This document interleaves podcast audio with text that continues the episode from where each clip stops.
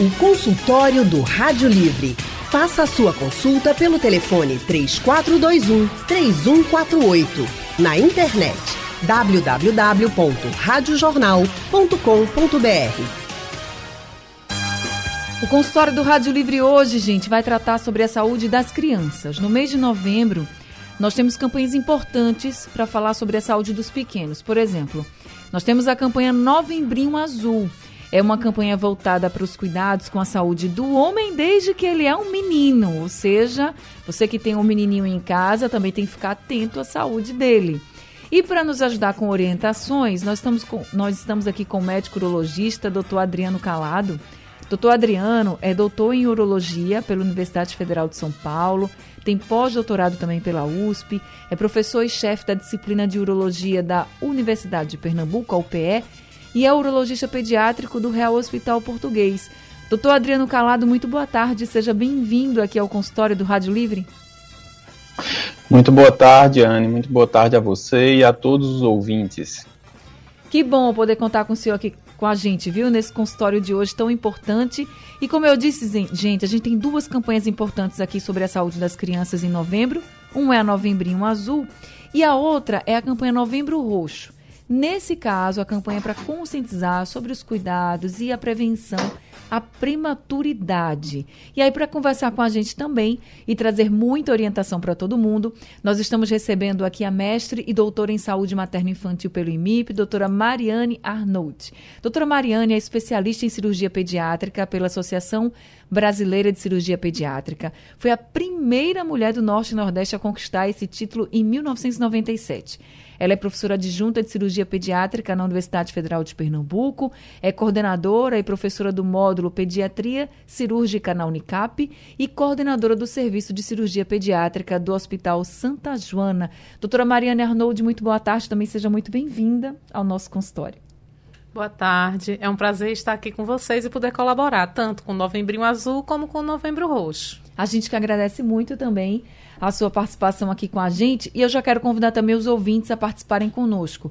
Se vocês tiverem dúvidas, quiserem fazer perguntas, mandar mensagem aqui para os nossos especialistas, fiquem à vontade. O número do WhatsApp da Rádio Jornal é o 99147 8520. Aí vocês podem enviar áudios, podem escrever a mensagem, a pergunta. Fiquem à vontade, tá? 99147 8520 é o número do WhatsApp da Rádio Jornal. Daqui a pouquinho eu já repasso as perguntas aqui para os especialistas. Doutora Mariane, deixa eu começar com a senhora. Amanhã, dia 17 de novembro, é o Dia Mundial da Prematuridade. Tem um dado que o Brasil está em décimo lugar assim, no ranking mundial dos países com mais nascimentos prematuros. E eu queria saber, assim, ora, se isso representa um risco. Um bebê que nasce prematuro, ele tem mais risco de sobreviver? Um bebê prematuro, com certeza, tem mais risco de sobrevivência, sim. Se a gente pensar que ele fica na barriguinha da mãe 38 semanas mais ou menos, para que ele esteja todo pronto, todo maduro para enfrentar a vida pós-uterina, se ele nasce antes da hora, a depender do grau de antecipação desse parto, ele vai ter, sim, vários sistemas que ainda não estão totalmente maduros, totalmente prontos para a vida fora do útero. Quanto mais prematurinho, mais problemas a gente pode ter. Então, a partir de 38 semanas, ele já não é mais considerado prematuro? A partir de 37 semanas, ele não é mais considerado prematuro. A partir de 38 semanas, ele é considerado a termo, a termo mesmo. Então, a termo quer dizer assim, que está no tempo Na hora. certinho de nascer, né? Isso, a partir das 38 semanas. Agora, doutora Mariane, a gente vê que a medicina vem evoluindo muito e que tem bebês hoje que nascem assim, com, a gente fala assim, com seis meses de vida, né? Porque para contar por semana, para a maioria da população é difícil. Mas vou colocar aqui, com seis meses Isso. de gestação acabam nascendo e esses bebês sobrevivem. A gente vem evoluindo muito nesse sentido, né, doutora, também. Com certeza. A tecnologia, o conhecimento, né, eles vêm proporcionando uma sobrevida muito maior para esses pequenos. E ao mesmo tempo que a gente consegue proporcionar sobrevida maior, a gente também é, com o passar do tempo, a gente vai vendo que esses bebês apresentam outros problemas mais tardios. Que tipo de problemas, doutora? Eles apresentam, às vezes, problemas assim respiratórios, problemas eh, em relação à, à, imunidade, problemas no atraso no desenvolvimento, enfim. Vários sistemas podem estar um pouquinho lentos, comprometidos no seu desenvolvimento inicial onde é necessário, então, realmente um apoio né, de várias equipes, um, um tratamento realmente multidisciplinar, com o envolvimento da fono, da físio, para que esse paciente chegue a conseguir recuperar aquilo que ainda não estava totalmente pronto para ter a vida extrauterina. E acompanhar, inclusive, as outras crianças também, né? Que já que nasceram, por exemplo, no tempo certinho, vamos dizer assim. Isso, exatamente. Deixa eu conversar agora com o doutor Adriano também. Doutor Adriano, a gente fala muito novembro azul, e aí volta muito para os homens, se volta muito para os homens adultos, esquecem dos homens pequenininhos, né? A gente tem os pequenos homens em casa. E aí eu queria que o senhor falasse o que mais importante nessa campanha do Novembrinho Azul, de alertar principalmente os pais que têm meninos em casa, que têm crianças em casa e que muitas vezes vai vai deixando a vida levar, sabe? Vai dizer assim, ah, criança não tem problema, né? Criança não tem problema nenhum. Mas o que é, que é mais importante a gente alertar nessa campanha do Novembrinho Azul? Bom, Anne, boa tarde. Boa tarde a todos os seus ouvintes. É, boa tarde à minha amiga querida Mariane.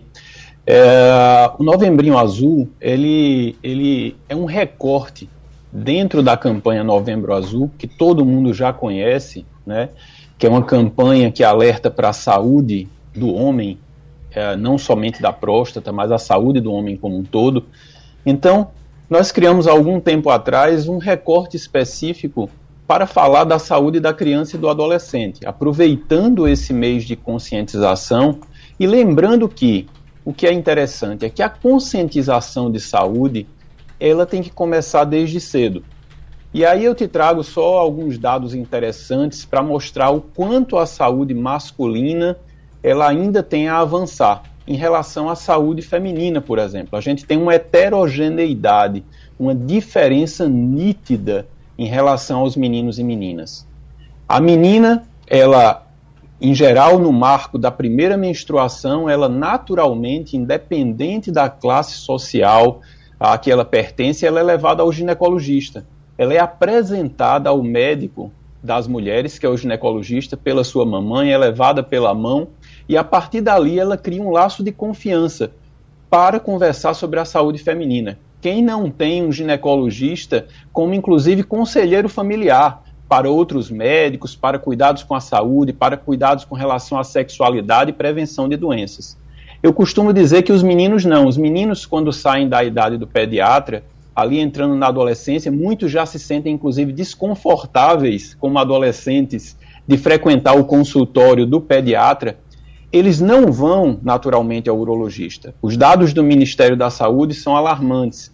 Eu tenho dados do SUS de 2020 que mostram que ah, foram realizadas cerca de 7 milhões de consultas eh, para meninas adolescentes e apenas 2 milhões em meninos adolescentes. Então, essa transição natural que deveria acontecer e que acontece é, com frequência enorme nas meninas, não acontece com os meninos. Os meninos não são apresentados ao seu médico, que seria o urologista, o médico que vai acompanhar esse crescimento da criança e falar sobre diversos fatores relacionados à saúde. Né? Não só explicar para ele as mudanças do corpo que vem acontecendo e que causa tanto preocupação para alguns meninos, só para citar, por exemplo, a, o aspecto e o tamanho do genital, o desenvolvimento do genital causa muitas vezes preocupação extrema, não só para a família como para o adolescente, para explicar toda aquela transformação do corpo, como também já começar aspectos de prevenção, para que esse menino, sim, ele vai chegar na época do Novembro Azul ah, já tendo um laço de confiança com o seu médico. E não apenas, como eu digo, e estava dizendo anteriormente, ele ficar órfão do cuidado com a saúde quando sai da pediatria e só procurar um médico quando fica doente. Talvez na época do que a gente trabalha já há alguns anos, do Novembro Azul. Então, na verdade, esse recorte chamado Novembrinho Azul, ele é extremamente importante para alertar sobre os problemas que podem acontecer na saúde da criança e do adolescente, já criando um laço, é, um, um, link, uma conexão com os cuidados de saúde desde cedo. que passam pelas transformações do corpo, pela é, prevenção do uso de drogas e álcool, pela questão dos anabolizantes, que tão, é um uso indiscriminado e disseminado na sociedade. Então, é, é, é, essa atenção que a gente procura dar. E esse ano especificamente, a Sociedade Brasileira de Urologia, é, a, onde eu sou membro a, do Departamento de Urologia Infantil, de Urologia Pediátrica, está é, tá focando principalmente no adolescente, com uma campanha chamada Vem pro Uro, é chamando o, o adolescente para ir ao urologista e conhecer o urologista. Se a gente tivesse essa cultura, doutor, podia ser que hoje a gente tivesse homens adultos mais preocupados com a saúde, né? Porque o que a gente ouve muito dos homens é assim, eu não estou sentindo nada, então para que eu, que eu ir para o médico? Então acho que tudo como é, do pequeno se faz o grande, né? Eu estou falando e só me vinha isso na cabeça, assim, porque a gente recebe urologistas aqui e que ficam realmente tentando conscientizar os nossos ouvintes de vá ao médico, você não está sentindo nada, você precisa fazer um check-up, você precisa ser examinado, você precisa ir ao médico para ver se você tem algo, porque tem doenças, a gente sabe, que são silenciosas. Então, quando a gente faz uma campanha como essa, como vocês estão falando, Novembrinho Azul, também é para criar isso na cultura dos meninos, né? Para fazer que eles cresçam entendendo, olha, preciso ir a um urologista, por exemplo, vai ser o médico, o seu médico. Agora, quando o senhor coloca, ah, agora a gente está focando mais nos adolescentes, ok. A partir de que idade o pai ou a mãe que está ouvindo a gente agora deve pensar assim: meu filho precisa ir para o urologista, sai do pediatra ou vamos também para o urologista. Continua indo para o pediatra, mas vai também para o urologista. Então, de que idade a gente está falando, doutor? Perfeito, Anne. Os seus comentários são perfeitos em relação à, à, à, ideia da conscientização. E veja, só abrindo um parênteses antes de falar dessa, dessa idade, a gente observa frequentemente isso que você está falando. O adolescente que já vai hoje, muitas vezes na primeira consulta, ele é uma consulta informativa onde ele entende que ele tem um médico que vai cuidar e vai explicar para ele. É, eu vejo isso frequentemente no consultório. A primeira consulta, o adolescente está tímido, ele não tem dúvida nenhuma, não tem pergunta nenhuma. Mas, naturalmente, a partir dali, ele começa a criar um laço de confiança para discutir todas essas questões que muitas vezes, veja, é difícil que ele, ele busque a informação de qualidade é, com, com os pais, às vezes busca informações truncadas com amigos e hoje com a internet. Mas respondendo à tua pergunta, a grande a, a, a ideia principal é que o adolescente, a partir do adolescer, ou a partir uh, das primeiras transformações do seu corpo, que vão se dar aí por volta de quando? A gente pensando em adolescentes na fase atual. Por volta dos 11 a 13 anos, vai começar o período da puberdade no adolescente e vão começar a existir modificações no seu corpo que, por si só, já geram uma série de dúvidas é, para aquele adolescente. Então é, é, esse, esse, essa talvez seja a fase do nosso foco esse ano. Eu falo esse ano porque o Novembrinho Azul já existe há algum tempo e ele tem sempre um foco. Existem problemas, sem dúvida, que afetam os problemas é, de relativos à urologia, né, a minha área, que afetam a criança menor. Esse não é o nosso foco esse ano. O nosso foco esse ano é na saúde do adolescente, é em trazer esse é, menino que está iniciando a adolescência, iniciando a modificação do seu corpo, para vir à consulta inicial e é, começar a entender esse processo. Junto com esse processo, é, anda a, a, explicação e a, a, a, elucidação das dúvidas da transformação do corpo e o início da sexualidade, que também traz, traz dados alarmantes. Tem uma pesquisa, só para você ter ideia, conduzida pela própria Sociedade Brasileira de Urologia, que mostra que, recente, com milhares de adolescentes brasileiros, que 40% dos adolescentes sequer sabiam como colocar um preservativo. Eu não estou falando de usar o preservativo, estou falando de sequer colocar o preservativo. Então, é uma fase extremamente é, importante, porque é o início da vida sexual, e o início da vida sexual precisa ser seguro, né? precisa ser com qualidade, precisa ser com dúvidas esclarecidas. Então, esse seria o foco, o início é, da, da ida desse adolescente ao urologista. Tá certo, gente. Eu vou precisar fazer uma pausa aqui no consultório agora, mas daqui a pouquinho a gente vai voltar conversando mais com o doutor Adriano, com a doutora Mariane também, e com os nossos ouvintes. Quem quiser participar do consultório hoje é só mandar mensagens para o nosso WhatsApp. O número é o 99147 8520. E aí a gente já volta aqui com a participação dos nossos ouvintes.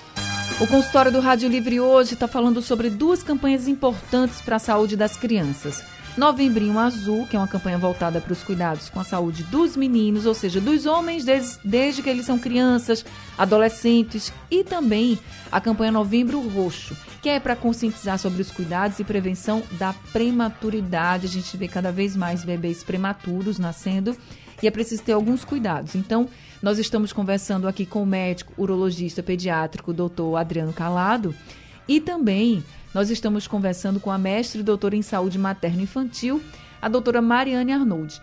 A gente falando um pouquinho sobre prematuridade, voltando ao assunto da prematuridade, tem como a gente evitar, doutora? Que um bebê nasça prematuro. Eu sei que quando a gente engravida, eu sou mãe de dois filhos, então eu sei que quando a gente engravida, a gente toma um monte de cuidado, faz o pré-natal. Mas somente isso, os cuidados que a gente toma assim com o pré-natal, são suficientes para evitar uma prematuridade ou não? Veja, a prematuridade ela vai ser decorrente de vários fatores, mas muitos desses fatores são evitáveis sim. E como é que a gente vai evitar né, essa prematuridade, esse parto antes da hora? Realmente fazendo um pré-natal de boa qualidade, né? Indo ao, a consulta pré-natal, fazendo o que é dito para ser feito, fazendo os exames, controlando pressão, controlando glicemia, a hipertensão da gravidez, a diabetes gestacional, são dos grandes causas maternas de prematuridade.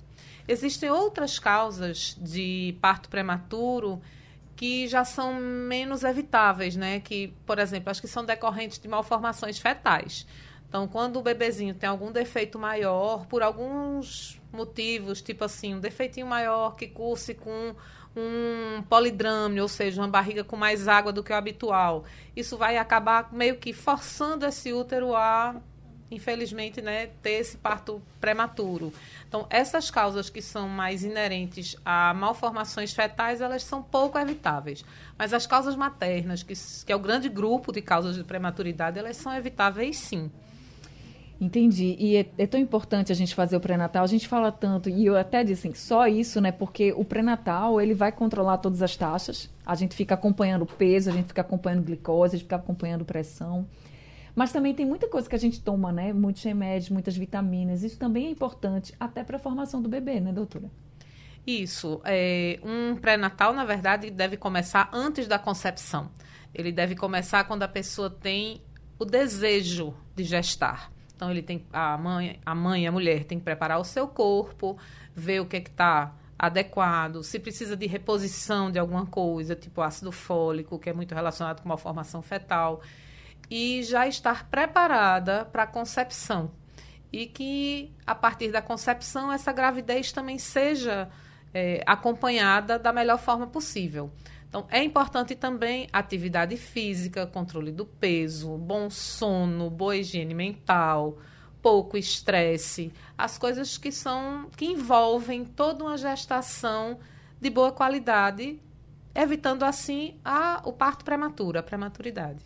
Mas se nasceu prematuro, se a criança nasceu prematura, a senhora já até comentou aqui com a gente que quando é muito prematuro, vai ter que ter muitos cuidados, né, para até para aquele que é, para que aquele bebê sobreviva e viva bem. A gente sabe que hoje a gente avançou muito na medicina, tecnologia, mas é realmente uma situação bem delicada. Os pais ficam muito preocupados também. E eu fico pensando na amamentação desses bebês. Como é que é a alimentação de um bebê prematuro no hospital? Principalmente os pequenininhos, porque quando a gente tem um bebê a termo, que é o que a senhora coloca, que é um bebê que nasceu no tempo certinho, o leite vem e não vem muito leite, como a gente pensa, né? Ah, vai vir muito leite. Não, vem aquele colostrozinho que a gente fica, meu Deus, será que está alimentando o bebê? Tá, ok. Mas quando é antes do tempo, o corpo entende que precisa produzir esse colostro, produzir esse leite, é possível amamentar? Como é que funciona, doutora? O corpo também entende que precisa começar a produzir o leite, né? Então, a gente tem o apoio dos bancos de leite, a gente tem o apoio da equipe especializada nisso para que a mãe consiga tirar inicialmente esse colostro. O colostro é muito importante para a criança, ele é muito rico em fatores é, relacionados com a imunidade. E manter a, a ordenha desse leite durante o período que o bebê não tem condições de sugar, né? Um dos órgãos que nasce ainda aprendendo como é que se funciona é o aparelho tanto digestório do ponto de vista de digerir o próprio leite, como a parte da sucção. Então, um bebezinho prematuro ele não tem forças, ele não tem ainda coordenação para sucção. Então, para isso, a gente faz formas alternativas de alimentação, geralmente por sonda, e de preferência, sim, com leite materno ordenhado, de preferência o leite materno da própria mãe, né, para aquele bebezinho. Então, para as mães que estão nos ouvindo agora, gestantes, cuidado, faça esse pré-natal bem direitinho, siga todas as orientações. Para as mamães que tiveram seus filhos prematuros, também sigam todas as orientações dos especialistas, porque tudo que está sendo dito, eu sei que é um momento delicado, difícil, mas tudo que está sendo dito e está sendo feito é para salvar a vida do seu bebezinho. E tem muitos bebês que são salvos, né, doutora? Que conseguem crescer tranquilamente e acompanham a, a, o crescimento das outras crianças, tudo. Eu, inclusive, tenho aqui relatos de ouvintes. Não sei se é verdade, queria que a senhora até falasse que os bebês prematuros eles são ainda mais inteligentes do que os outros bebês. Tem alguma pesquisa científica que fale sobre isso, doutora? Veja, é, de alguma forma eles têm que, um pouco que correr atrás do prejuízo, né? Então eles vão se adaptando a situações de alguma forma um pouco mais rápido do que o, o bebezinho normal. Mas tudo depende principalmente da condição como ele consegue ser cuidado, das condições que acontecem durante o período que ele precisa ficar internado, os cuidados, as intercorrências, se a gente consegue dar um bom suporte para esse bebê e que ele vá chegando na sua maturidade aos pouquinhos. Tem cirurgias que são mais comuns a bebês que nascem prematuramente? Sim, com certeza. Existem problemas relacionados diretamente com a prematuridade, como é o caso da enterocolite necrosante, que é um, uma inflamação importante do intestino e que evolui com falta de circulação de sangue nesse intestino e acaba podendo levar a perfuração intestinal e aí é um caso de cirurgia de urgência, onde a gente vai ter que atuar tirando esse pedacinho do intestino que não funciona mais, né, que ele necrosou e fazendo ou uma derivação, ou seja, fazendo ileostomia ou juntando as partezinhas que estão saudáveis, a depender da condição do bebê. E existem também condições que são mais frequentes no bebê prematuro, como a distopia testicular, que é o testículozinho que não desceu para a bolsa escrotal, porque não deu tempo, né? Como a hernia inguinal, pelo mesmo motivo, canalzinho que deixaria um caminho para o testículo descer ele ainda não conseguiu se fechar, então os bebês prematuros têm hernia inguinal com muito mais frequência. E essa hernia inguinal complica também com muito mais frequência do que nos bebês que não são prematuros, do que nos meninos maiores. Então existem essas, principalmente essas duas patologias é, relacionadas com o desenvolvimento do bebê que são bem mais frequentes nos prematurozinhos. Tá certo. Deixa eu conversar também aqui com o doutor Adriano Calado. Doutor Adriano, o senhor médico urologista, pediátrico, falou muito sobre a campanha desse ano do Novembrinho Azul, que está voltada para os adolescentes. Mas tem um, tem um assunto que domina assim, o consultório pediátrico de mãe de menino. Eu sou mãe de menino e sei disso. É a questão da fimose. Essa tal da fimose é complicada, viu? Porque parece que todo menino tem, é um negócio sério. E aí ficam naquela assim: olha, coloca o remédio, não coloca o remédio. Ah, não se preocupa, vai abrir quando tiver que abrir. E aí as mães ficam loucas. Eu queria que o senhor desse uma orientação para os pais que estão ouvindo a gente aqui, porque tem, tem casos em que são indicadas cirurgias, tem casos que não. Então, até que idade, por exemplo, essa fimose pode ser resolvida e a partir de qual momento a gente tem que já começar a se preocupar? Oriente aqui os pais e mães de meninos, doutor. Perfeitamente, Anne. É, realmente, a, a fimose ela é muito frequente, mas ela gera muitas dúvidas. Né?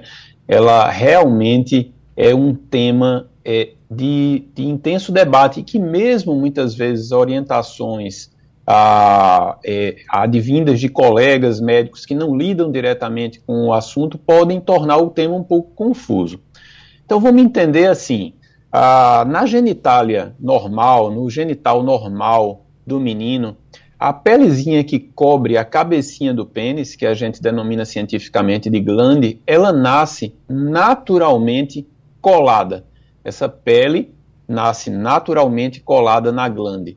Então, quando a gente diz, e muitas vezes os pais ouvem, doutor, é toda criança, todo menino nasce com fimose? Sim, via de regra, sim a não ser que ele tenha alguma outra anormalidade no pênis que faça com que o pênis não tenha uma conformação normal, mas ele vai nascer com fimose. E aí o que é que se espera? Se espera naturalmente, Anne, que exista um processo natural de liberação da pele, liberando da cabecinha do pênis, que é a pele é o prepúcio, a cabecinha é a glande, existe um processo natural de lise que a gente chama que é de desfazer essa aderência. Veja, esse processo ele vai acontecer naturalmente na maioria das crianças, independente de tratamentos. E aí já vai uma primeira mensagem, que é um grande motivo de debate hoje em dia. Deve-se fazer o que se chamava antigamente de exercício de manobras forçadas ou não? Então, não. Então, hoje a mensagem é muito clara ao redor do mundo, não é aqui no Brasil, pelas sociedades de urologia pediátrica no Brasil, na Europa, nos Estados Unidos, enfim.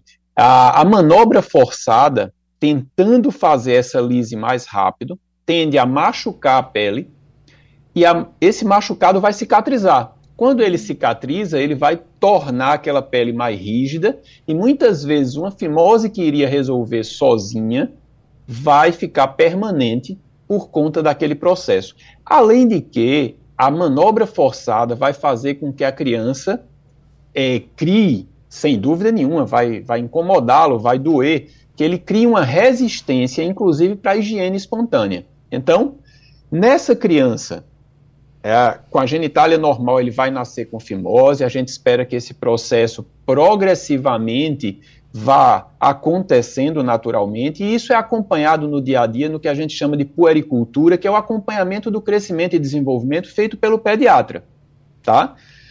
Ah, o que surgiu de novo, ah, novo que eu falo nos últimos 20 anos, foi o tratamento tópico da, daquela fimose que não está resolvendo, aquela fimose que talvez não está caminhando, o pediatra vai, vai ser o grande médico da criança, vai acompanhando, ela não está liberando naquele tempo normal, ela está um pouco mais resistente. É nessa fase inicial, particularmente até os dois anos de idade, isso já está estudado, que a gente utilizar uma formulação tópica, tópica quer dizer empomada, naquele local do prepúcio pode acelerar e pode fazer com que um, um, uma fimose que não iria resolver resolva com esse, vamos dizer assim, com esse impulso do tratamento local.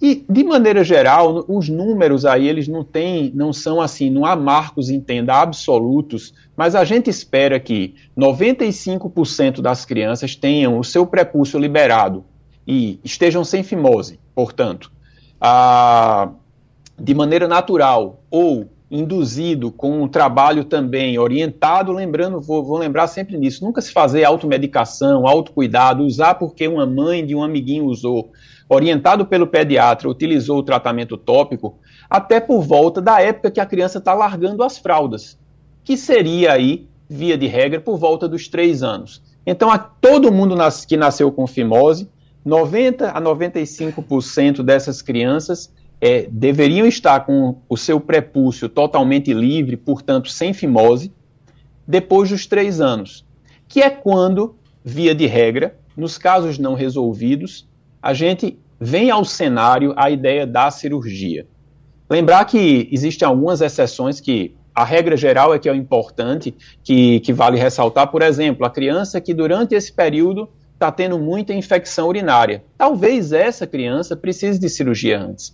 A criança que tem fimose e tem associado um outro problema no aparelho urinário congênito, que torna ele propenso à infecção e a infecção é potencialmente grave. Ele talvez precise de cirurgia mais cedo. Mas, via de regra, o caminho natural seria esse: seria inicialmente acompanhamento com o pediatra Nesse meio tempo, como você está acompanhando, naquele que não está indo muito bem, a utilização orientada do tratamento com pomada e, por fim, naqueles que, tomadas essas medidas, não resolveram o problema e que têm, permanecem com fimose, deve-se fazer a cirurgia. Lembrar que a fimose, já fazendo o link de novo com o adolescente, ainda é muito presente na adolescência.